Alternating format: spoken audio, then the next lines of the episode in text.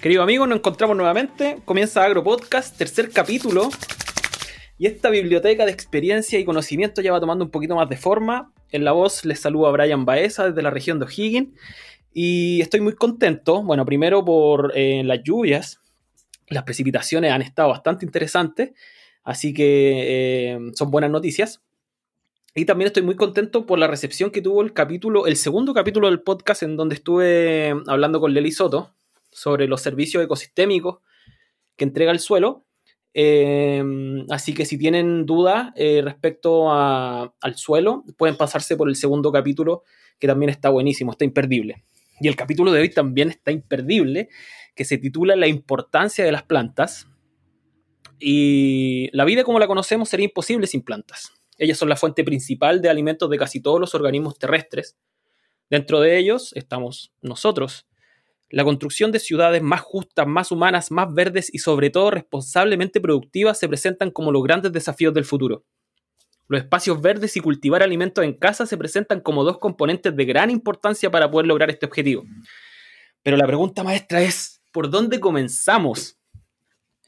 Bueno, para responder esta y otras preguntas estamos con Patricio Arcos, él es ingeniero agrónomo de la Universidad Católica, creador de Neuen Botanicum, respira naturaleza, ya es un emprendimiento genial de plantas de interior, tienen talleres, tienen asesoría, tienen diseño de paisajes, tienen muchas cosas de las que vamos a estar conversando hoy día, así que eh, estamos muy contentos de tenerte aquí, Pato, ¿estás ahí?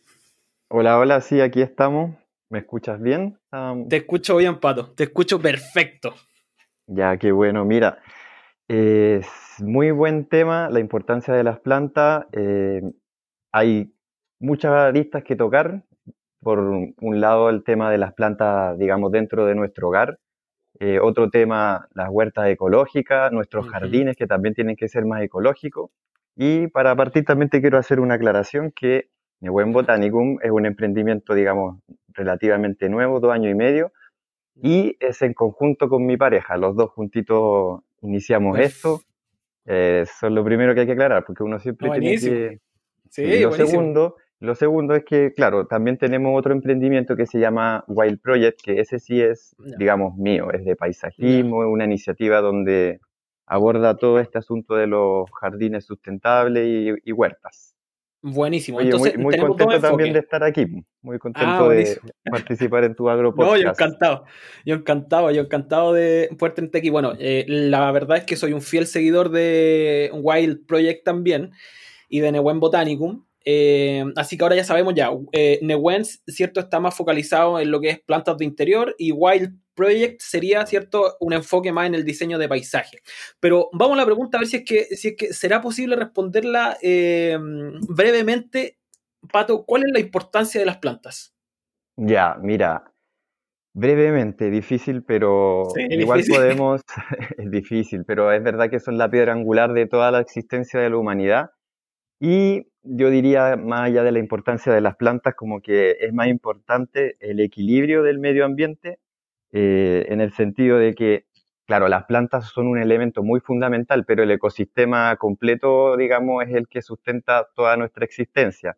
Porque, por ejemplo, por ahí se dice que si no hay abejas, probablemente no hay, no hay polinización, no hay, digamos, las plantas. Entonces, como que si, si descuidamos una parte, también se nos echa a perder lo de las plantas. Entonces hay que enfocarse, yo creo, como en el equilibrio ecológico y la importancia de las plantas eh, dentro de todo esto. O sea, es fundamentalísimo porque, claro, se ven en la base de la pirámide, digamos, esta, esta, las tramas tróficas, todas esas cosas, se ve que es fundamental. De ahí parte todo. Pero el, el todo es la importancia, eso es lo que te podría recalcar. Perfecto, perfecto. O sea, tenemos las plantas como un pilar fundamental de una estructura, ¿cierto? En donde hay más pilares también, ¿ya? Claro, sí. Entonces, si esto sustenta lo otro, es muy importante mantener, digamos, el equilibrio, ¿ya? Genial, eh, genial. Sentirnos nosotros dentro de, ese equilibrio y no los que manipulamos, digamos, el, ecosistema. Buenísimo. Eso también es importante y, ahí, o sea, si nosotros nos sentimos parte de este ecosistema, probablemente estemos dándole más importancia a, las plantas, pues ahí nosotros eh, podemos ir viendo que eh, no sé, las plantas nos están ayudando desde todos los puntos de vista, o sea, la vestimenta, todo lo que comemos, eh, todo lo que nos hace ser felices también, eh, la importancia es, es infinita, ¿ya? Es infinita. Nosotros... Ahí vamos a ir desmenuzando un poquitito. Sí, sí, sí, es verdad. Pero mira, desde nuestro ADN nosotros tenemos esa necesidad de estar, digamos, en contacto con la naturaleza. Eso tiene un nombre y se llama biofilia. Entonces, eh, no existe una posibilidad de renegar tu, tu acercamiento a la, naturaleza y por ende la importancia, aunque no te importe, igual te tiene apegado a, qué buenísimo la, concepto, naturaleza. Qué buenísimo concepto. Biofilia. Oye, Pato. Biofilia, sí. Em, comencemos hablando un poquitito de la historia de Newen. ¿Cómo llegaste a Newen Botanicum? Ya, sí, mira, como te decía, em, esto se remonta, digamos, a mi historia de pareja con Natalie, que ella también eh, es educadora de párvulo y lo que le ocurrió es que en el fondo también se, el sistema, digamos, de educación, le gusta mucho su profesión, pero eh, también hay un sistema que está atrás de la forma en que se lleva a cabo una profesión. Y no, era no es muy cómodo, ya es muy, digamos, no es tan bueno. Entonces, eh, a, raíz de esa inquietud empezó a pensar qué puede hacer, o sea, en el fondo de eh, tratar de realizar una nueva, un nuevo oficio o una nueva Reinventarse, ¿no? Exacto, tú lo has dicho, reinventarse. Y dentro de eso nos pusimos a pensar los dos en qué podemos hacer para, digamos, que, sigamos los dos adelante y ella tenga también un quehacer completo. Y pasó por varios emprendimientos y hasta que llegó a esto, o sea, las plantas es ahora su vida, la jardinería es un oficio es un oficio muy antiguo y, y, te puede entregar de todo. Tú tienes que ver y buscar de un lado. Y partió muy simple, vendiendo plantas. Entonces, después de vender plantas, tú te das cuenta que la gente necesita saber cómo cuidarlas y ahí parte una parte más profesional donde tú empiezas a hacer asesoría. Eh, te das cuenta que son mucha gente, entonces eh, un taller se puede hacer de forma grupal, entonces le enseña a más personas en un mismo momento y así empezó a funcionar.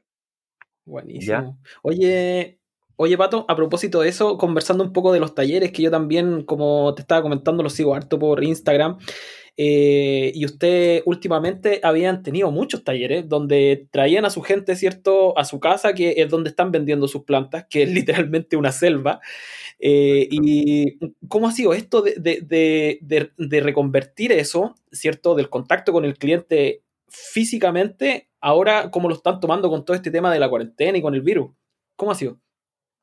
Eh, mira, fue muy espontáneo eh, y eso tiene que ver mucho con la forma de ser emprendedor y esto de saber reinventarse ahora está como en boca de todos, pero como emprendedor uno tiene que saber hacerlo, si no igual también mueres en la rueda.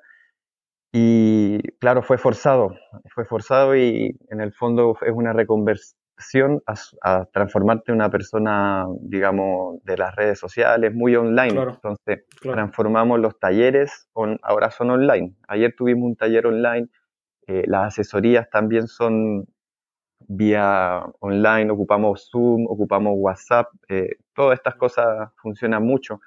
Eh, estamos creando nuestra página web para, digamos, seguir avanzando en esta reconversión a sistema todo online tenemos, digamos, a nosotros eh, hacemos nuestros encargos de planta a muchos viveros de, la zona central y hemos podido lograr manejar que llegue para acá y también tenemos nuestros despachadores, entonces también todo es online, también en la entrega de plantas online, talleres online y asesoría online.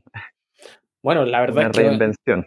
Sí, no, definitivamente con esta cuestión del virus, eh, como tú decías, nos forzaron a, irnos al, a la era digital al 100% ahora. Entonces, eh, ahí en el camino como que uno va como tapando los agujeros, ¿cierto? Por donde se sale el agua, eh, para que todo funcione bien. Eh, buenísimo, Pato. Oye, mira, vámonos ya a, donde las papas queman. Yo quiero comenzar por esto de Wild Project un poquito, porque como lo hablamos en un comienzo, Wild Project se podría decir que antecede a Newen. y es un emprendimiento que se dedica al diseño de paisajes, ¿ya? Pero hay una combinación ahí con agricultura urbana. Mi pregunta es, ¿podemos producir nuestros alimentos en casa o al menos una parte de ellos? ¿Por dónde comenzamos? ¿Qué, es lo que necesitamos?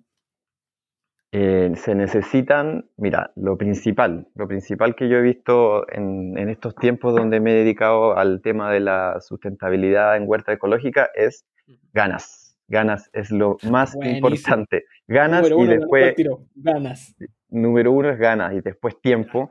Y con eso, si, si tú le haces check a esos dos puntos, lo otro ya se puede ir dando solo. Y eso aplica tanto para una casa, una persona que decide en su departamento, por ejemplo, tener una terraza con, con hortalizas, plantas medicinales o culinarias, hasta un colegio, donde en las primeras charlas que le doy no es de las hortalizas de estación fría y estas son las especies y momento de plantación, sino que eh, es muy social, digamos, la primera parte, enseñarle a la gente que se necesita una persona que sea líder, otras personas, o sea, líderes habilitadores, no solamente que sea una persona y que lo quiera tener, sino que esa persona pueda habilitar a otras personas más.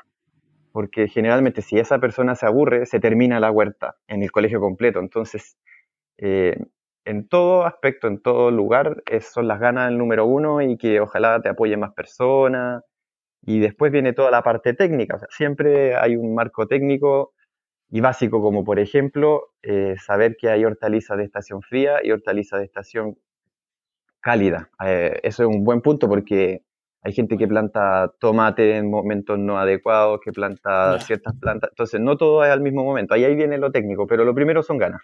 Ya, genial. Oye, Pato, y respecto a eso, como ya para irnos a lo técnico, ¿es necesario tener eh, como un espacio con suelo o se puede cultivar en macetas también? Sí se puede, eh, no es, digamos, obligación tener un espacio, digamos, con, con suelo directo, sino que también en maceta. Es muy... Eh, hay un concepto que yo lo leí en España que se llama maceto huertos, así me, llamó mucho la atención. Entonces hacer huerto en maceta.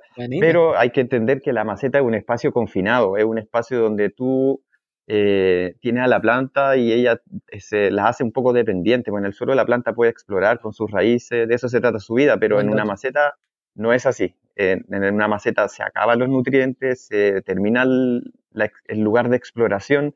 Entonces ahí tú tienes que enfocarte más en, en el abono, en asociar plantas unas con otras, cosas así. No puedes dejar. Buenísimo. Podríamos decir como una analogía que, que, si yo tengo una planta en el suelo directo, ¿cierto? Como que tiene una despensa llena de cosas, versus si yo la tengo en una maceta que tiene una despensa más menos restringida, ¿cierto? Como una cosa así. Exacto, sí. Se hace un poquito más dependiente. Pero en la naturaleza ninguna planta se, se coloca en maceta. Es el, el, el concepto. Oye, Pato, y en ese sentido, las macetas tienen que tener un sustrato o un suelo, una tierra en particular. ¿Qué nos recomendarías respecto a eso? Ya, mira, aquí lo puedo unir porque los requerimientos de una huerta son casi más o menos y muy parecidos a los requerimientos de las plantas tropicales que uno generalmente tiene adentro de su hogar. Entonces, el sustrato es muy similar, ah, por eso separo, por ejemplo, cacto y suculentas con otro tipo de sustrato, pero para todo esto lo que viene siendo una huerta, medicinal y culinaria, tiene que ser un sustrato, digamos, que te retenga humedad y a la vez tenga buen drenaje. ¿ya? Esos son Retención de humedad y drenaje. Sí, drenaje quiere decir que eh, cuando tú eches el agua, por lo menos en los 30 segundos se vaya. Si no se va en 30 segundos, probablemente la tierra no tiene buen drenaje. ¿Ya? perfecto. Eh, y, si tiene buen drenaje, probablemente también tiene buen espacio de aireación, ¿ya? O sea, las raíces respiran, ¿ya?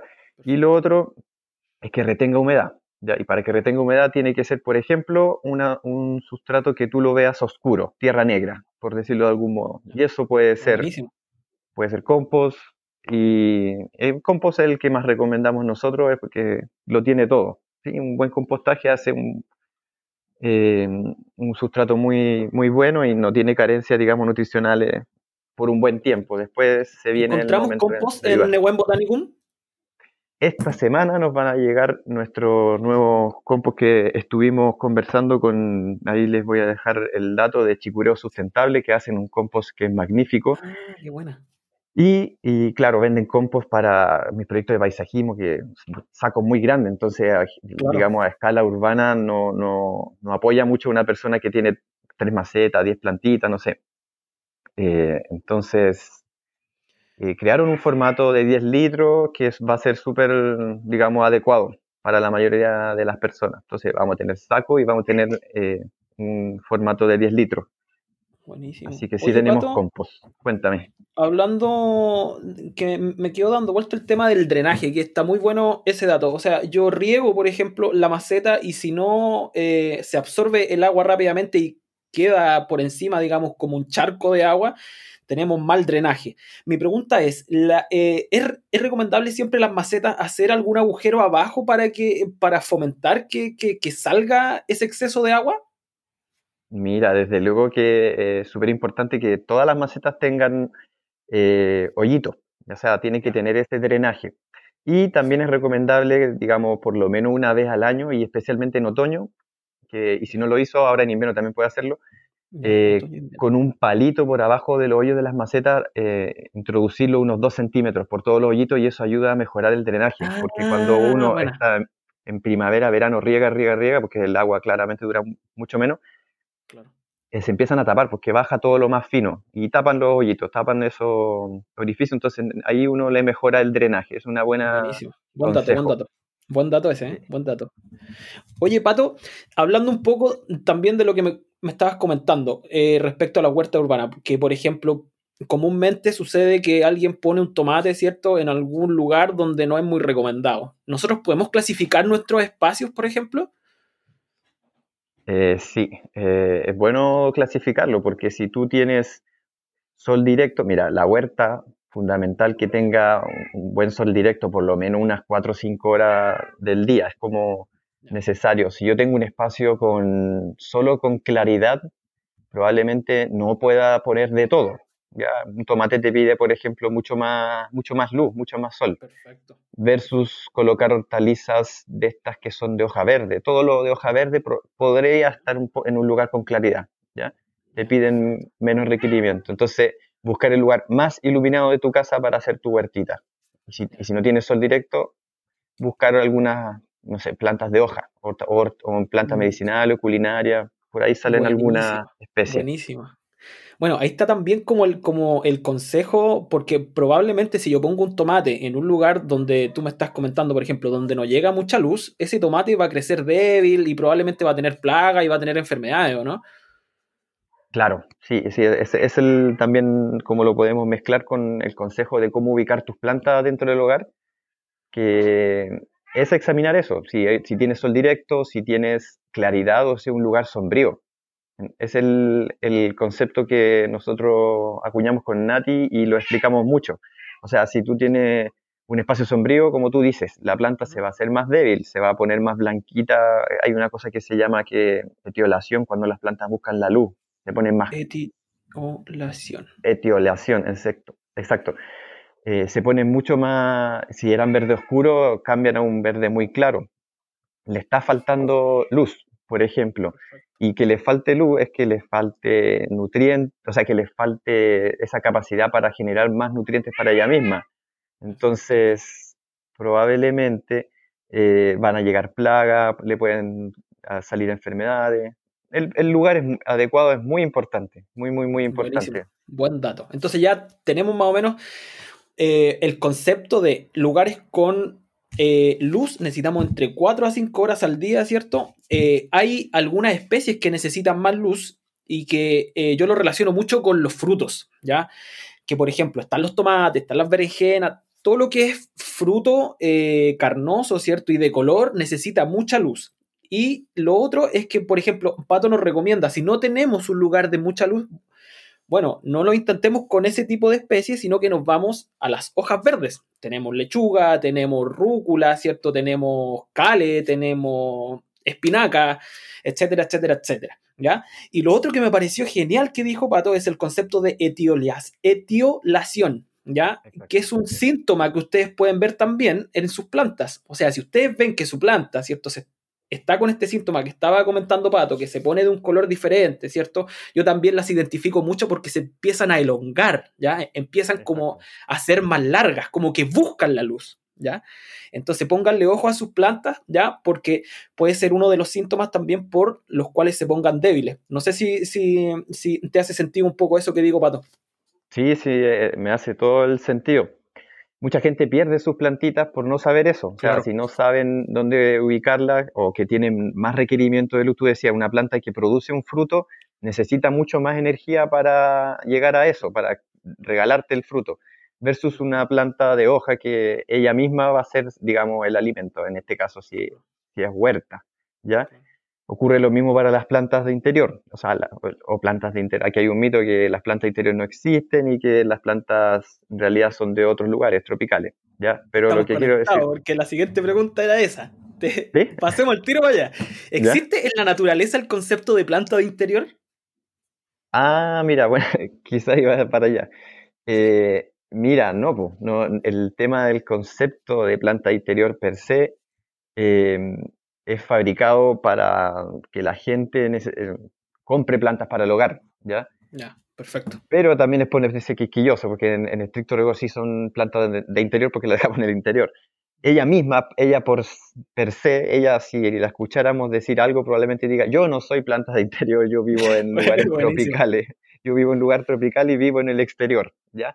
Pero eh, generalmente se ocupa para referirse a plantas que también que tienen un poquito de unos requerimientos un poco más bajos de luz. Eh, varias de las plantas de interior viven en el sotobosque, que es un lugar bajo el bosque con más sombra, por ejemplo, todo lo es helecho. Hay una gran variedad de filodendros también, que son plantas que, que aguantan lugares más sombríos.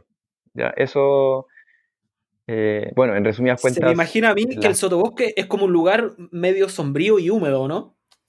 Sí, sí, por eso nosotros también tenemos que tratar de recrear esa, esos espacios, ¿ya? Eh, Buenísimo.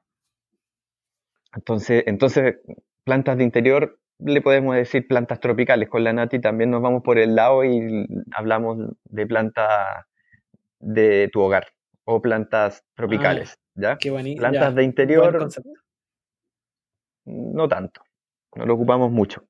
Ya. Buen, buena aclaración porque así uno también se va educando un poco eh, de cuáles son los conceptos, digamos, que se deberían ocupar. A mí me parece súper súper interesante de eso de recrear el clima eh, del que es originaria la planta. ¿ya? Como tú comentabas, eh, la mayoría son de sotobosque, probablemente lugares más sombríos de la casa, y quizá un poquitito más húmedos me puedan servir, ¿cierto? Para, para poder tener algunas, algunas especies que tú las mencionaste, que son los helechos, por ejemplo, o los filodendros, ¿cierto? Que serían interesantes poder tenerla en ese tipo de espacio. Ahora, eh, la otra pregunta que a mí... Eh, Espérate, me quedo dando vuelta una cosa que era como recrear el ambiente de las plantas y como que se me ocurrió así como que en realidad nosotros eh, más que recrear el ambiente de ellos, nosotros intentamos de recrear el ambiente que nosotros tenemos en nuestra genética, que es la naturaleza. ¿ya? Entonces, más que todo es como que dentro de una casa queremos recrearnos entre los organismos vivos algo que es natural, ¿ya? Traemos a las plantas y les queremos recrear el ambiente de ellos y también el ambiente para nosotros, ¿ya? Nosotros vivimos mejor con más naturaleza. Buenísimo. Eh, una interrupción, pero. Eh, no, buenísimo. ¿Sabéis por qué? Porque a mí me explota la cabeza cuando, cuando ocurren estos match. Porque para allá mismo iba.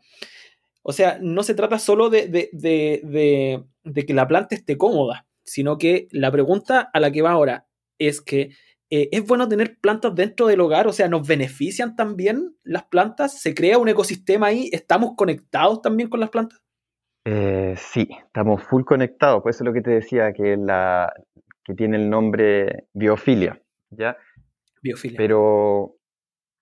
Eh, ay, sorry, se me fue un poquito la idea. Eh. sí, sí, sí. No, no, yo te iba a preguntar cuáles son los beneficios de poder tener plantas dentro del hogar. ¿Qué nos da la planta y qué le damos nosotros a ella? En este mutualismo, se podría decir. Exacto, las plantas nos entregan, mira, nos entregan bienestar, nos entregan ambientes más descontaminados, porque ellos tienen un proceso que se llama biodepuración, ¿ya? Entonces las plantas, en el fondo, se comen ciertos compuestos orgánicos volátiles de nuestro hogar y los transforman incluso algunos en sus propios nutrientes, ¿ya? Los biodegradan, ¿ya? No es, no es algo negativo, sino algo muy positivo para ambos, donde nos estamos beneficiando. O sea, ellos también reciben algo y nosotros, obviamente, tenemos ambiente más limpio, nos entregan el oxígeno, eso es indiscutible. Eh, oxígeno. Pero sabes que algo tiene, que ver mucho con el sentir. O sea, nos entregan algo que a veces no es fácil de explicar, pero nos dan tranquilidad, nos, quitan y bajan el estrés. Son muchas cosas que son más importantes incluso que químicamente el ambiente esté más puro. Claro, sí, sí, sí, sí, concuerdo demasiado contigo. Bueno, eh, será porque obviamente estamos relacionados con esto y yo creo que mucha gente también ya está comenzando también a, salir, como tú dices, como de la teoría de lo químico, ¿ya? Porque eh, para hacer un poquitito énfasis en esto, la planta, ¿qué es lo que hace? La planta es verde porque tiene clorofila. Esa clorofila, ¿cierto?, genera la fotosíntesis y un desperdicio de ese proceso es el oxígeno, ¿ya? Que nosotros lo utilizamos para respirar. Entonces, como decía Pato, bueno, por una parte nos da oxígeno, si es que nosotros tenemos plantas de interior, nos van a proveer de oxígeno, ¿ya? Pero hay otra cosa que viene como más del, eh, del lado de la sensibilidad, ¿cierto? De sensaciones, ¿ya? De emociones, y que yo concuerdo mucho contigo. Para mí es casi una terapia, literalmente, tener planta adentro. Porque porque eh, son literalmente una compañía, eh, nos cuidamos mutuamente. Em, yo eh, me hace mucho sentido lo que, em, lo que tú estás hablando, Pato. Sí, mira, oye, otra cosa, porque ah, no sé si decirlo, pero es súper importante derribar ese mito que la, antiguamente se decía que las plantas dentro de las habitaciones te van quitando el, dicen que te quitan el oxígeno porque claro, Sí, igual lo había escuchado. las plantas tienen un proceso que en el fondo también respiran, ya tienen eh, también el mismo proceso metabólico que nosotros tenemos, respiración, ya aparte del otro. Entonces, se discute mucho de que no se pueden tener muchas plantas dentro de tu hogar, pero es un mito. ¿Por qué? Es simple, porque si tú sumas y restas, eh, la planta eh, entre suma y resta, entrega mucho más oxígeno que lo que consume. Y entonces es como imposible creer que las plantas van a terminar quitándote el oxígeno. Ellas en el fondo saturan los ambientes de oxígeno, te lo dejan mucho más limpio. Si tienes muchas, vas a tener más, eh, un aire mucho más limpio para ti mismo. O sea, imposible. No, no, no le tengan miedo a llenar sus casas. Nosotros con la Nati la tenemos, pero repleta. repleta y nos sentimos súper cómodos al final vamos a dar las redes sociales porque de verdad yo cuando ustedes suben fotos en el Instagram es como, también me explota la cabeza porque es una verdadera selva. Y para poder hacer un poquito de énfasis en lo que, en lo que tú estás diciendo, Pato, concuerdo también contigo. Eh, la planta eh, genera mucho más oxígeno de lo que consume. De hecho, la tasa de, respiración de la planta, que eh, es muy baja, incluso durante la noche va a ser muy baja, entonces va a consumir muy poco oxígeno. ¿Ya? Entonces también concuerdo mucho con lo que tú estás diciendo, o sea, eh, eh, literalmente un mito, así que derribando mitos en Agropodcast para, para que sepan. Eh, así no, han dicho muchas veces las personas eso, que oye, pero no puedes colocarla en tu habitación porque en realidad ten cuidado que te puedes te puedes sentir ahogado en la noche y no, no, no, no, no. no es así. Sí, sí. Oye, me gustaría poder hacer un énfasis de lo que tú dijiste, que, de la depuración. ¿Existen plantas de interior que, purifican los ambientes? Eh, sí, mira, hay un libro que habla de las plantas descontaminantes eh, de los medio ambiente y tiene unos estudios y habla de, cita mucho estudio y, y, te hablan de tasas de biodepuración de las plantas, qué compuestos orgánicos volátiles absorben más incluso. Eh, no sé, hay unos compuestos que vienen de los desinfectantes, otros de los barnices, de los aerosoles, entonces eh, hay, les hacen ranking, colocan ciertas plantas, por ejemplo, te puedo decir que la lengua de suegra, muy conocida, que se llama Sansevieria también, eh, la pueden buscar, es una plantita que tiene, no tiene el primer lugar en biodepurar, digamos, algún tipo de compuesto, pero tiene el primer lugar en biodepurar casi todos los compuestos. O sea, es la, una de las plantas que eh, absorbe muchos compuestos distintos y, te, y abarca mucho. ¿ya? En cambio hay otras, filodendros, gomeros, que se enfocan solo en uno. ¿ya? Entonces, yo pienso que en la variedad está, digamos, el, mayor beneficio en tener distintos tipos de plantas. Bueno, ahí, va el concepto de la biodiversidad, ¿o no? Claro, sí, también es súper importante para, para, digamos, para la vista, para, o sea, cuando tú tienes un, espacio con, más colores, con más aroma incluso, porque nosotros también recomendamos, si es que tienes una ventana cercana a la cocina, por ejemplo, colocar plantas culinarias, medicinales, o sea, si tienes sol, ¿por qué no colocar ahí un, romero, una albahaca, incluso una lavanda? ¿Por qué? Porque eso te entrega aromas distintos, entonces tú puedes estimular eh, tener un aire con aromas, tener un aire, sentir aire puro, eh, tener colores, todo eso, o sea, la en la biodiversidad está, yo siento que la calma, también el equilibrio. Buenísimo. En todo tipo de plantas. Ya. ¿Sabéis que eh, me quedó esos datos también geniales? Plantas descontaminantes, ya lo saben. Lengua de suegra, que, es sansevieria. No sé si está bien dicho, Pato. Sí, es, difícil de pronunciar. Sansevieria. Ah, Sansevieria. Bueno, ahí voy a practicarlo un poco. está el filodendro también y está el gomero. Entonces ahí, si es que, si es que, eh, y lo que me pareció interesante también de lo que mencionaste, o, sea, de, los desinfectantes que nosotros estamos utilizando, de los barnices, eh, eh, hay toxinas, ¿cierto? Que estas plantas se encargan de poder depurar y para poder tener espacios más limpios, ¿ya? Y lo otro, el mensaje, no se cierren a a una especie determinada. Como decía Pato, si es que ustedes tienen en la cocina un lugar con luz, pueden tener plantas aromáticas también. Mencionaste la lavanda, que a mí me encanta personalmente la lavanda. Aquí en la casa tengo como cinco lavanda. Muy relajante. Entonces, eh, me encanta. Me encantan los datos que, que está entregando Pato. Oye, y me quiero ir un poco a, lo más técnico. ¿Ya? Porque yo también le estuve preguntando ahí por Instagram que me pasó a mí algunos problemas con mi ficus Mm, y, a mí, en, general, cuando yo subo cosas también a mi Instagram, siempre me están preguntando tips, oye, ¿sabes qué me pasó esto con mi planta? Etcétera, etcétera. Y una de las preguntas que, siempre se repite es que si es bueno o no asperjar agua en las hojas cuando están sucias o con polvo en las plantas de interior. ¿Qué nos podría aconsejar respecto a eso?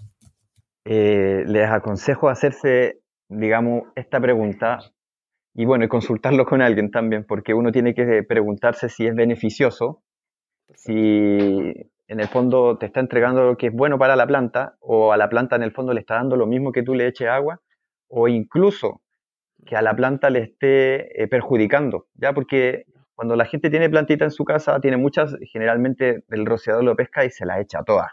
Sí. Pero probablemente algunas las necesiten, a otros les dé lo mismo y la otra la está afectando.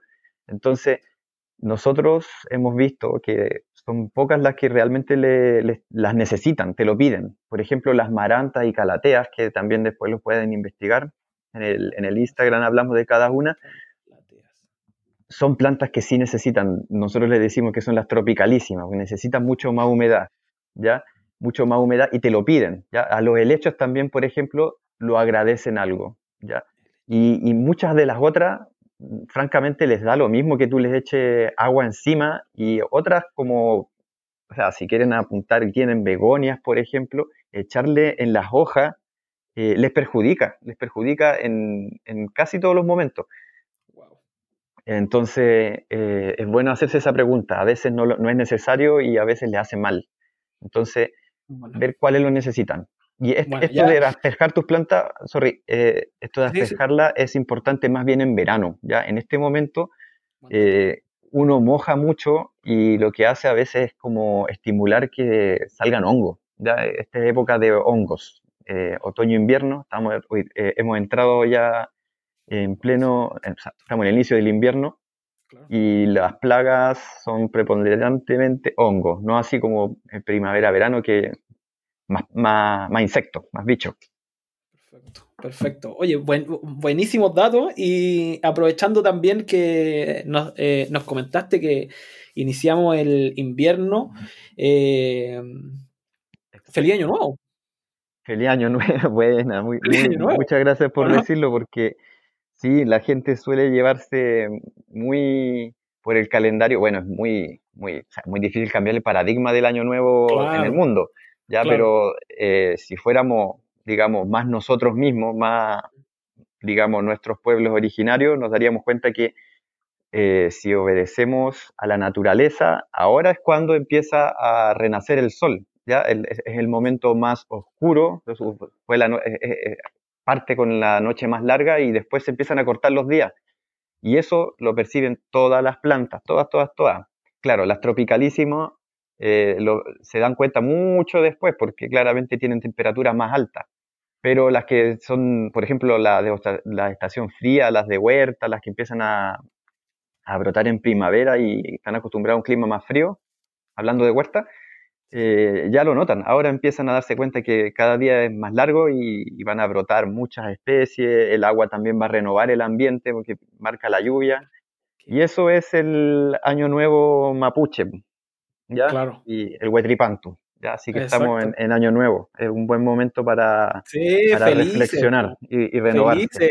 Exacto, y nos tocó poder conversarlo también, así que eh, la información que nos entregaste también ahora para todos, feliz año nuevo, así que... feliz eh, año nuevo, pásenlo bien. hay que aguanten, aguanten, es un momento de reflexión también el Huetripantu, y también para renovar mucho el alma, de hecho los mapuches lo que hacían en esta época es, en la madrugada, bañarse en, su, en su río, arroyo o cualquier lugar de agua cercano para renovar el espíritu, ¿ya? ellos piensan que uno tiene que renovarse, ¿ya? No es que, no es así nomás, todos los años eh, eh, eh, se renueva. Así bueno, ahí está la invitación, pues. ahí está la invitación, estamos en un punto de inflexión en donde hay una oportunidad de renovarse, como dice Pato, así que felices, felices, felices. Renovarse, reinventarse también. Claro. Me encantó la reflexión y bueno, quedan un par de preguntitas también técnicas que ya vamos terminando un poquitito. Estuvo muy nutrido el, podcast. Yo quería ir un poco al tema de lo que tú mencionabas de, de, eh, de las estaciones, ¿ya? De que tú mencionaste de que en el verano nos vamos a encontrar con más bichos, con más plagas, versus lo que está pasando ahora en otoño e invierno, que, que nos podemos encontrar con más enfermedades, con hongos, con bacterias, con pudriciones, ¿cierto? algunos consejos ahí respecto al riego, por ejemplo, en el verano, que, hay que regar más frecuente probablemente. Eh, ¿Nos podéis tirar algunos tips así como, como para saber cómo y cada cuánto debo regar mis plantas de interior, por ejemplo? Ya, perfecto. Tú lo has dicho. Mira, los tips en este caso son como principios para que tú hagas tu frecuencia. Ya no, es tan fácil decirte riega cada cinco días, cada diez días, porque siempre la gente tiene distintos espacios. ¿ya? Entonces ahí uno tiene que ajustarse. Y el principio es, si baja las temperaturas, eh, no dejar el suelo encharcado, si tienen platito tus plantas, tratar de regular eso. Eh, también es bueno fijarse en el sustrato, ¿ya? Por ejemplo, meter un palito, cualquier palito que tenga una ramita, un palito de sushi, una brocheta, cualquier palito, tú lo metes en tus macetas y si está, digamos, sale como sucio, mojado, probablemente no te conviene eh, regar de nuevo, ¿ya? Entonces, eso es súper importante. Buen dato, buen dato, buen dato, porque o sea, con ese simple indicador, ¿cierto? De meter el palito de sushi en la maceta y si sale húmedo, eh, no cometamos el error de volver a regar, porque normalmente yo lo que me he dado cuenta, y sobre todo el principal error, para volver un poco a lo que estábamos hablando al principio, el tema del drenaje, ¿ya? Eh, si, si, la maceta no tiene buen drenaje, ¿ya? Y a veces la gente asocia como que si yo le echo más agua a la planta va a estar mucho mejor. Y es todo lo contrario, porque voy a llenar de agua el sustrato y no va a haber oxígeno. Entonces, la planta no va a poder respirar y lo mismo que tú estás comentando, cuando hay un ambiente con mucha agua, probablemente van a salir hongos y comienza la enfermedad, etcétera, etcétera, etcétera. Sí, no, y en este caso menos es más. En invierno siempre eh, ser más regulado en tu riego hace que puedas salvar tu planta. Si una planta se seca un poquito, es recuperable y se ve en la parte aérea. Tú, tú ves que la planta le está faltando agua si tú riegas mucho, probablemente no te des cuenta cuando muera, porque se pudre la parte que no ves. ¿ya? Entonces, siempre ir mesurado. Cuando el sustrato esté seco, recién el otro riego. Buenísimo. ¿Ya? Ese es como. Bueno, yo creo que da para otro capítulo eh, hablar de, de la de las suculentas y las cactáceas, porque igual ese es otro mundo. Buena, buena, sí. Yo feliz, encantado. Así que quizá vamos a entregar ahí algunos tips porque eh, no alcanzamos a hablar respecto a ellas, que, son otra historia, muy diferente a lo que estamos hablando ahora. Eh, oye, Pato, y hablando del tema del verano, a mí también me preguntan bastante y sobre todo para las plantitas estas, eh, nosotros típicamente tenemos un limón en la casa, tenemos algún frutal, ¿cierto? Y que comienza a tener estas mosquitas blancas, comenzamos a ver estos chanchitos blancos también. Eh, ¿Algún consejo respecto a eso? Porque eh, muchos me dicen, ¿qué es lo que le aplico? ¿Ya? ¿Qué es lo que le he hecho? Y yo eh, siempre me voy en la onda de, tratar de no aplicar insecticidas químicos. ¿Tenemos alguna opción más amigable? Mira, bueno, siempre es importante, digamos, mantener eh, policultivo y tratar de, hacer más variado tu ecosistema y así tienes menos plagas, pero en el caso que ya la tenga, y nosotros investigando con Nati nos hemos dado cuenta que hay un producto que es el más benigno, digamos, por ejemplo, para las abejas, para los animales, para nosotros que se llama jabón potásico. Para todo lo que son bichitos menores, nosotros, bichitos menores les digo yo, es una manera súper, digamos, intuitiva que la, sí, la gente entiende y ahí puedo meter, no sé, incluso hasta los mosquitos, pero es importante hablar de la, por ejemplo, la mosquita blanca, los pulgones, los chanchitos blancos, esos son los más molestosos. Sí, sí, y, de hecho, y dañinos, dañinos para tus plantas. Pato, porque yo vi un post que ustedes subieron a su Instagram que es como las plagas comunes, en que ahí tú mencionabas también eh, la mosquita blanca, el chanchito blanco y los pulgones, al parecer, ¿no? Que, son muy comunes, ¿no? Son muy comunes, eh, principalmente para las plantas dentro de nuestro hogar y, bueno, son los más dañinos también en la huerta, o sea, porque son chiquititos, pero se reproducen y generan poblaciones muy grandes. Y ocupamos jabón potásico y lo bueno de este producto es que aparte de limpiar las hojas, digamos, le quita la primera capita muy delgada a los insectos, entonces en fondo se deshidratan. Ah, em, buenísimo. Y aparte este producto se, se, biodegrada en el suelo y aporta potasio. Entonces eh, yo encuentro que es de todo, tiene parte de, de, de, alimento de planta, tiene una parte que le limpia la planta y también te cura la plaga. Buenísimo, buenísimo, buenísimo. Eso ocupamos nosotros. Oye, Oye, Pato, buen, buen dato el del jabón potásico. Eh, lo encontramos en Nehuen Botanicum. ¿Podemos encontrar jabón potásico en, eh, sí, sí, nosotros lo ocupamos, sí, mira, sí, lo tenemos y es muy bueno. Filete, oye, lo otro que yo me he dado cuenta, que hay algunas plagas que, por ejemplo, nos damos cuenta muy tarde en identificar que ya esta cuestión como que se desató, se reprodujeron. Entonces yo me he dado cuenta, por ejemplo, que la mosquita blanca es buena para esconderse detrás de la hoja. Entonces, el consejo ahí sería como que, bueno, pongámosle atención a nuestras plantas, ¿o no? Eh, sí, escucha, eh, observar es el, como una piedra angular. Siempre estar viendo que tus plantas eh, están, están sanas o está apareciendo algo, o tiene un detalle. Por eso nosotros, a pesar de tener un millón de gente preguntándonos cosas, tratamos de solucionarle la pregunta a la gente porque es súper noble, o sea, en el fondo están preocupadas de su planta, están mirando cuán, cuán padre o madre está viendo a su hijo, entonces mm, claro. no, es, llegar y desamparar a la gente porque se ve preocupada. Sí. Sí, sí, definitivamente sí. Es como, ¿qué le pasa a mi planta? Es como que estoy perdiendo un hijo, sí. Me hace mucho sentido lo que decís, Mucha gente, Sí. sí, entonces muy bueno eh, ver gente preocupada. ¿ya? Entonces eso, observar, observar tus plantas, estar siempre pendiente y, después de eso, claro, tratar de buscar el aprendizaje, porque es lo que pasa.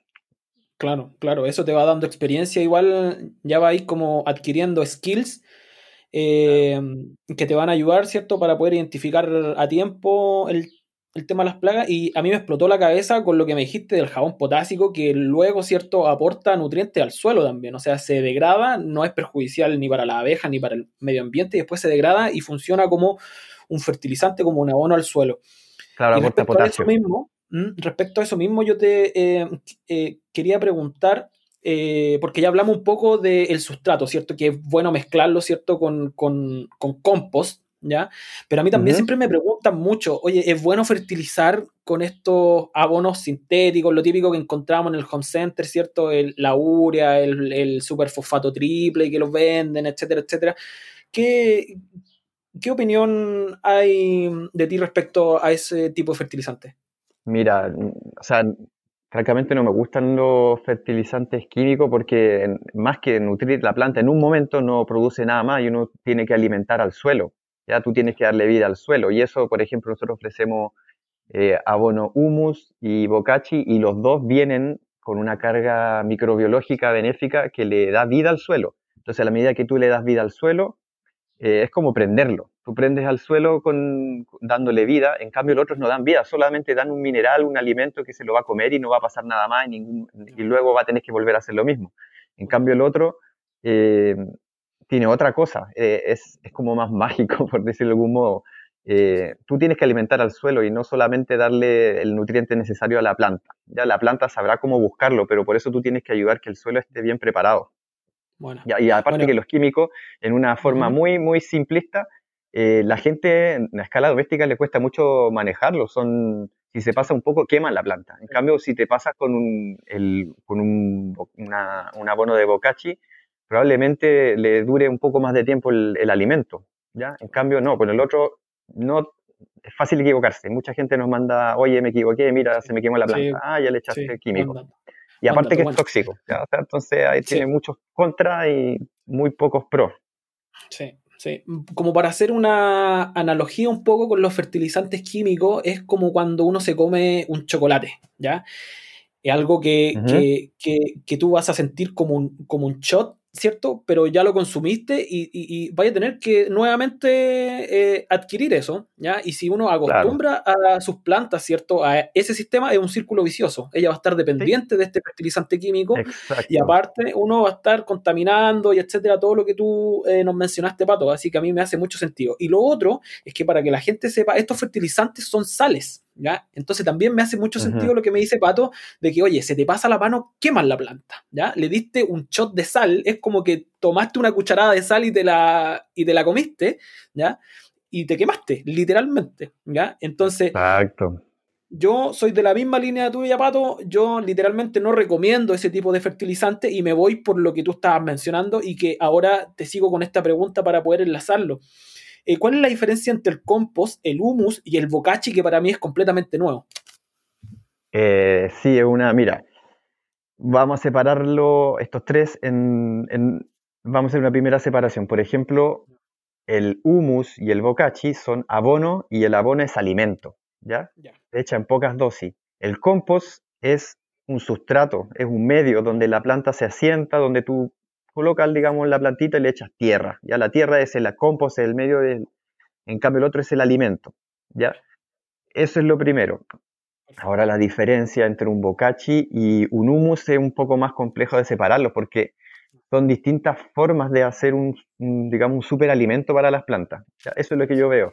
El bocachi es una, en este caso, lo de, el que comercializamos nosotros de los chicos de Chacrana es viene inoculado con microorganismos del bosque, tiene capotillo de arroz, tiene un montón de, de, digamos, desechos de la agroindustria y eso se llama economía circular, ¿ya? Entonces ellos ocupan muchos desechos y crean un, un super alimento, ¿ya?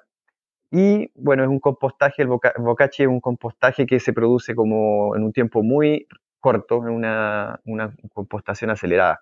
El humus es, viene del vermicompostaje, viene del, digamos, de lo que producen las lombrices, ¿ya? Pero los dos tienen una carga microbiológica gigante, los dos son unos muy buenos alimentos.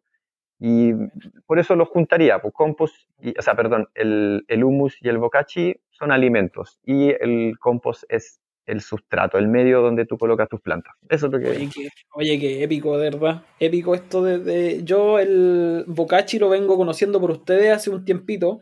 La verdad es que no lo he investigado mucho de, eh, cómo es, pero ya con lo que me explicaste ya me explotó la cabeza.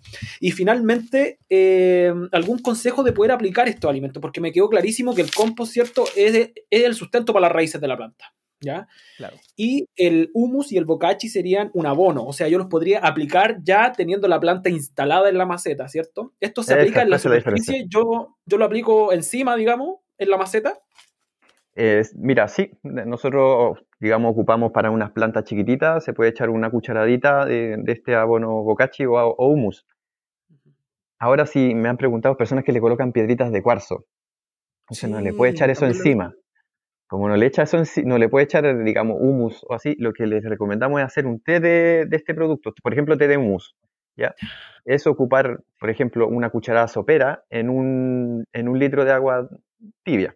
Lo revuelves, lo puedes dejar eh, madurar, por decirlo de algún modo, hacer un buen extracto unas 24 horas y después con eso riegas tus plantas, ¿ya? Qué bueno. Es una forma de, de, digamos, fértil riego que se le dice a, a aplicar nutrientes en el agua. Eh, y así no, no dejas manchado tus macetas con estas piedras decorativas.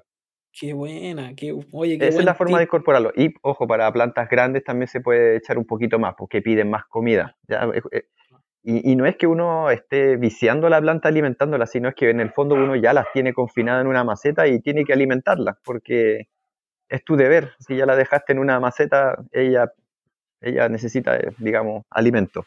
Genial, genial, genial, genial. Bueno, ahí está el eh, que me gustaría hacer énfasis en eso. Tengamos conciencia que una planta que está en una maceta grande, ¿ya? en una maceta de 20 litros por decirte, ¿ya? necesita mucho más alimento que una que tengamos en una maceta de, de 3 litros, por ejemplo. ¿ya? Entonces, eh, también me hace mucho sentido el consejo que nos da Pato, que, que también aprendamos a interpretar que, que, que el, la cantidad de abono que vamos a aplicar está muy relacionado con la cantidad de raíces que tiene y el tamaño de la maceta, ¿cierto? Exacto, sí, es muy, muy proporcional. Y hay plantitas que piden mucho más, son, si son grandes probablemente no, una cucharada no, no, le sirve. Pues como, es como las raciones de las comidas de un bebé y de una persona adulta. O sea, obviamente piden distintas cantidades de comida. Buena analogía. Bueno, pero ya nos diste muchos tips, ¿ya? Si es que ya queremos algo más en detalle, ya sabemos que Newen funciona también con el tema de las asesorías, así que vamos a hacer la invitación al, final del podcast. Yo la verdad es que mi libreta también está llena de, consejos.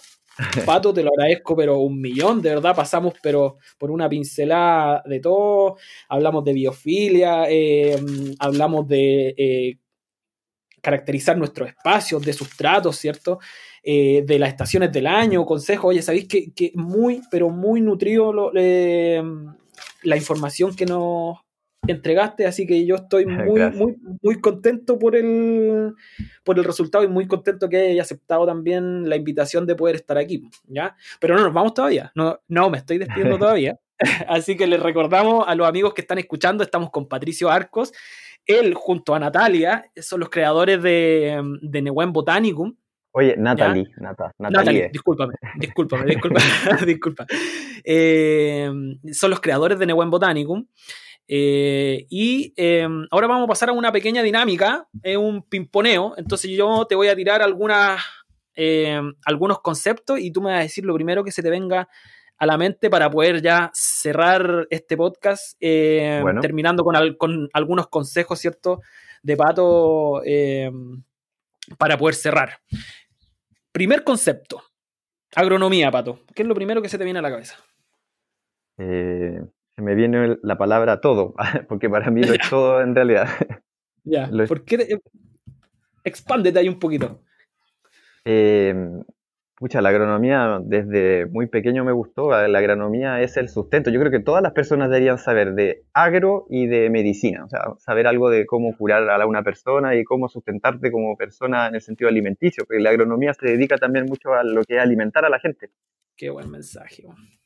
¿Cachai? Entonces, eso se me viene a la cabeza. Genial, no, buenísimo, buenísimo. Porque ya me entregaste, oye. Consejo número uno eh, busquen un curso, eh, contacten a Neuen Botanicum, asesoría, etcétera, y lo otro, vayan a un curso de primer auxilio, de enfermería, e, etcétera. Ahí lo tienen. ¿Ya? Buen consejo también. Yo no lo había pensado en el tema de la medicina. No es, no es mal consejo. No es mal consejo. Oye, Pato, segundo concepto. Universidad Católica. Eh, pucha, ahí fue toda mi educación, me lo pasé súper bien. Nada que decir de, mi universidad, me encantó. Eh, sí, muy buena experiencia.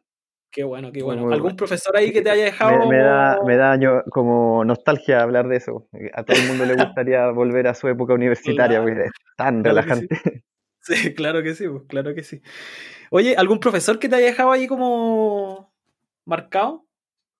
Eh, mira, hay varios profesores que son muy buenos, muy buenos, muy buenos. O sea, pero no sé, eh, me quedaría con Eduardo Late, que también fue aparte, fue donde hice mi tesis, me interesé porque él investigaba en techos verdes. Él, estaba haciendo investigación, entonces hice mi, tesis en techos verdes con flora nativa, me interesé por la flora nativa, de hecho de ahí viene mucho la inspiración de Wild Project. Y bueno, en ah. general ese profesor también después me ayudó en mi, digamos, posicionamiento profesional. Un muy buen profesor, una persona muy serena, muy, muy clara en explicar también su, sus clases, ¿ya? Muy, muy seco, Eduardo Late. Qué bueno, qué bueno. Ojalá que llegue ahí el saludo al profe Eduardo. Oye, los techos verdes eh, para allá apunta, yo creo, el tema de las grandes ciudades, ¿no? Porque ya no hay espacio. Claro, la quinta fachada que se le dice eh, a, los techos verdes, pues una casa tiene cuatro lados más la de arriba. Y claro, hay que aprovecharla mucho. O sea, ojalá, bueno, es, algo más, más complejo, pero espero que a futuro todos, digamos, nos acostumbremos, bueno, al menos tener un jardín con flora nativa, con huerta, adentro, adentro de tu casa con plantitas, todo. O sea, vamos hacia allá. Eso es lo que tengo fe. Sí, sí, sí, igual, no pierdo la esperanza. Yo siento que antes estábamos caminando más lento, yo siento que ahora como que vamos como en un trote ya así como más apuradito. Claro, así que eso, eso me deja un poco más tranquilo. Sí, o estamos apurando el tranco porque probablemente estamos echando a perder mucho las cosas. Así que... Estamos medio atrasados cualquiera de las dos formas de verlo eh, es beneficioso porque, como tú dices, vamos hacia eso, el paradigma de ser más sustentable, más ecológico. Tercer concepto, Pato, estallido social. Eh, se me viene la palabra injusticia. la verdad, eso es lo que siento. Eh, me parece súper correcto lo que se está luchando y espero que se tomen en cuenta y se hagan cambios. O sea, es lo mismo. O sea, no solamente el medio ambiente está sufriendo con toda esta injusticia de la, digamos, el mercado y todas las formas de llevar, las formas inhumanas, claro, el modelo económico y las formas inhumanas de llevar un modelo. Y así se puede, en el fondo uno sí puede hacer empresa, emprendimiento, sí, la palabra empresa no es, no, es, no es negativa, la palabra es cómo tú llevas también tu, tu empresa, cómo tú llevas tus energías de surgir si la lleva no pasando a llevar el medio ambiente, no pasando a llevar a la sociedad y eh, a la vez, o sea, ir más allá, mejorando la sociedad, haciendo la sociedad más justa, haciendo un, planeta más limpio y a la vez también, o sea, obviamente no, no, no que, que te genere ingresos, o sea, es importante eso también, porque uno tiene que vivir de algo, pero eso, simplemente respetar lo uno a lo otro y el medio ambiente y la gente, eso es. Y el estallido social. un rol social también, ¿no? ¿Ah? Tener un rol social también. Tener un rol social, sí, todas, bueno, todas las empresas deberían tener ese, ese, génesis como social y también medioambiental. Y después pensar en qué tienen que producir, obviamente. Pero para, eso. Para poder anclarme un poquitito a, a, lo primero que dijiste, el tema de la injusticia, y me encanta que lo hayas asociado al al tema de las empresas, porque también en algún momento en el podcast conversaste algo de la economía circular, ¿cierto? La reutilización, el cierre del ciclo, ¿cierto? De los residuos y que se vuelvan a utilizar. Y ahí está. Seamos un poco solidarios con el medio ambiente, que es un concepto también que lo mencionaste. Y lo otro también que me gustaría dejarlo ahí como eh, propuesto, el tema de la empresa B. No sé si cacháis más o menos de qué se trata eso, de la empresas B. Sí, sí, es lo que te dije más o menos. la empresa B tiene su, fin último también, digamos, generar ganancias y el fin primero es mejorar a la sociedad y el medio ambiente. Si te está hablando justo de eso. Buenísimo, buenísimo, buenísimo. Así que ahí estamos sincronizados nuevamente, Pato. Cuarto concepto, Monsanto. Eh, Monsanto, eh, pucha, lamentable, lamentable nomás. No sé qué decir. Ojalá que todo este tema del, tratado transpacífico y todo eso. Por eso yo, yo lo veo como con lamentable, casi lo digo porque espero que no, no se llegue a, a cabo todo lo que pretenden. No sé, no me gusta mucho eso. Monsanto no tiene, tiene una política demasiado mala, no me gusta. Mm, Nunca me ha gustado. Mal, Sincronizado también. Mal negocio esas personas. Mal negocio, mal, mal, mal negocio, mal. Malo, malo, malo, malo. Ojalá se, se, arrepientan. Cuéntame. Claro, ojalá se, ojalá se den cuenta. Ojalá se den cuenta. Quinto concepto, cambio climático. Eh, urgencia, así es lo que yo te, lo que se me viene a la mente. O sea, ya no es eh, algo lindo. Creo que en la universidad las personas que hablaban de, de sustentabilidad eran casi como pintoresco y ahora ya todos se están subiendo al carro y lo deberían haber hecho antes nomás. Pues hay que darse cuenta y, y esto ya no es solamente un, una, ¿cómo decirlo? Como un capricho. ¿no? Esto no es un capricho y esto es una urgencia. Se tiene que ver desde todos los ámbitos, desde tu vivir, desde el cotidiano, desde, como se dice, que tienes que actuar local y pensar global. sí, bonito mensaje. Sí, sí, sí. Concuerdo contigo. Hay un sentido de urgencia y a mí también me hace, no sé si has tenido la oportunidad de ver ese meme que son estos peces que hay uno pequeño, después viene otro más grande y como que el más pequeño, así como que sale COVID-19 y después viene otro más grande arriba que dice cambio climático, así como realmente es el que nos está eh, afectando eh, y presionando, porque también hay, hay, vi, no sé si era meme o algo, pero decía que el cambio climático mata muchas más vidas que este virus, entonces definitivamente es más urgente que qué es lo que está sucediendo. Buena reflexión, Pato, me encantó. Sexto concepto, educación. Eh, oh, mira, raramente se me aparece de nuevo la misma injusticia. injusticia, lamentable, pero eh, hay una desigualdad en la, en la educación en este país. yo estuve en un colegio particular subvencionado y, y, bien, pues, o sea, si tú no eres un colegio emblemático, todos los municipales está, como persona está casi que condenado. Igual es fome pensarlo así, pero es la condición. Entonces, eh, mucho que cambiar, lo, lo, veo desde el punto de vista de la injusticia y también desafío, o sea, de nosotros, por mi parte, la educación ambiental, que me ha abocado mucho, me, ha abocado mucho también en, en, el tema de la de enseñarle a la gente sobre la sustentabilidad, como que por ahí, ahí han habido todo mi esfuerzo. Claro. Claro que sí. Bueno, eh, yo con algunos amigos que son profesores también, como que eh, con todo este tema de la pandemia, como que lo he discutido harto, ¿ya? Y, hace rato que yo lo vengo discutiendo, desde que a mí me hubiera encantado que en el colegio me hubieran enseñado educación ambiental, ¿ya? Porque mm. literalmente uno del colegio eh, no sales con ninguna herramienta, ¿cierto? Que te permita ver, porque es literalmente sales con una venda en los ojos de lo que sucede en los ecosistemas, en el medio ambiente, etcétera estáis muy, muy poco informado respecto a eso. Entonces, em, eh, con lo que tú estás haciendo con Newen, ¿cierto? Con la asesoría, con lo que comparte, con lo que estamos haciendo aquí en este podcast, yo siento que, estamos intentando, de cierto modo, de poder entregar eso, lo que no, lo que no tuvimos nosotros, ¿ya? Así que también, también concuerdo contigo el tema de la injusticia. Eh, ah, séptimo concepto, Pato.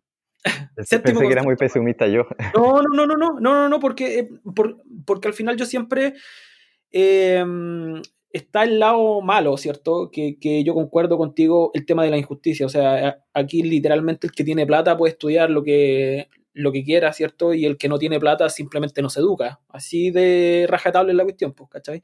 Entonces, em, eh, eso está mal. Lo que sí me da esperanza es que ahora sí hay medios para poder educarse. O sea, ahora la información está en todos lados, ya como tú decías en un principio cuando yo te pregunté, ¿qué es lo que necesitamos? Y a mí me encantó porque me dijiste, uno, necesitas ganas. Claro. Si tú tienes ganas, te vas a informar, ¿ya? Porque ya está la información allá afuera. Lo que necesitas es ganas y lo segundo que me dijiste, necesitas tiempo. Bueno, sí, siéntate una hora, ¿cierto?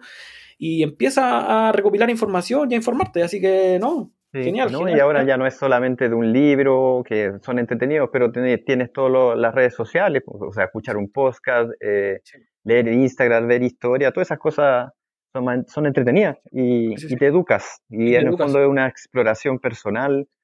Y claro, como tú dices, la exploración eh, personal, esta educación informal, eh, es bien importante en estos tiempos, más allá que, de la, que la otra, la, educación muy formal y los diplomas y los títulos. Exacto. Yo en esas discusiones que tengo con mis amigos profes, yo les digo, oigan, chiquillos, con esta cuestión de la pandemia la educación cambió, ya no, ya no va a ser lo mismo. Por eso que me hace mucho sentido lo que tú estás hablando, de que, de que esa educación informal, entre comillas, yo creo que se va a desarrollar y va a empezar a ser como ya un poquito más formal. Así que. Sí, sí, sí. Va a mutar todo esto. Claro. un momento de mutar. Sí. Oye, séptimo concepto, mejor libro. Eh, mejor libro. Puede ser de mm. planta, puede ser no de planta. Eh, mira, se me vino a la cabeza uno que nada que ver de planta. Sí, pero sí, sí, sí, sí, dilo, dilo. Me acuerdo que me leí uno de Nelson Mandela. O sea, ni siquiera me acuerdo de su. Es un libro inspirador. Ese caballero igual es súper, súper, súper, súper interesante. Muy, digamos, noble y con convicciones, apasionado. Buenas reflexiones. Sí, era un, libro X. Ni siquiera tengo el título. pero ya sabemos de, de, dónde salió esa inspiración de Nelson Mandela. claro. Octavo concepto, música, Pato. Eh, extraño, me gusta mucha música. pero lo que, no, lo, que, lo que nunca me ha, me ha abandonado ha sido, mira, extrañamente, no, no sé si lo vaya a imaginar, pero me gusta el metal. Ah, qué buena. La música, metal es la que me ha acompañado en todo, en todo el transcurso de mi vida, desde que he pasado por distintas músicas. Uno, por ejemplo, recuerdo que en la universidad estaba mucho más bueno para bailar y todas esas cosas, más, festero. Claro. Entonces, pero igual, hay algo que te acompaña desde siempre y, como que en el fondo te armoniza, a mí me armoniza el metal, metálica. Sí, yo sé que sinceramente no, no discrimino nada nada de la música. Eh, así que eh, buenísimo. Y extraño, buenísimo que te guste, sí, sí, sí, no, buenísimo que te guste. Oye, Pato, estamos terminando, penita, pero no, te preocupes. Eh, muchos consejos, de verdad, estoy muy agradecido. A ver si es que mm, nos podías dar algún consejo, algún otro emprendedor, por ejemplo, que está pensando en reinventarse y de poder hacer algún emprendimiento. ¿Algún consejo, Pato? Consejo, mira, consejo para los emprendedores. ¿Algo así? Claro, sí, sí, sí. ¿Se puede emprender? ¿Se puede qué? Sí, se, puede. emprender, sí, ¿no? Sí, siempre que tengas, digamos, eh, una pasión. O sea, tú tienes que enamorarte de tu emprendimiento y después para ser, ser emprendedor per se, yo creo que hay que ser perseverante y tener paciencia. Son las dos cosas es, conjunto. De hecho, ser paciente es una cosa pasiva y perseverante activa. Entonces, tienes que tratar de ir equilibrado en ese asunto e ir avanzando. Reinvertirse en este, en este tiempo es una palabra también que, que les va muy bien a todos los emprendedores. Tratar de, de gastar un poquito de esa masa cerebral y, y, eso, o sea, jugártela pensando un poco y no solamente avanzar sobre la marcha y luchar y luchar y luchar, que a veces el sudor no, no, no es lo que significa, o, todo el tiempo gastado en, en, en, moverte, moverte, trabajar, trabajar, sino que detenerte un poco, pensar, a ver cómo lo hago y después seguir. es bueno también hacer tus propios momentos de reflexión. Eso, e invitar a los emprendedores también que nosotros hacemos todas las semanas, tratamos de hacer esto que se llama eh, presentamos a las pymes dentro, aprovechando nuestra plataforma que también ya tiene por lo menos un grupo de personas que nos siguen y que eh, pueden ver otros emprendimientos. Nosotros los compartimos. Buenísimo, buenísimo, buenísimo, Pato.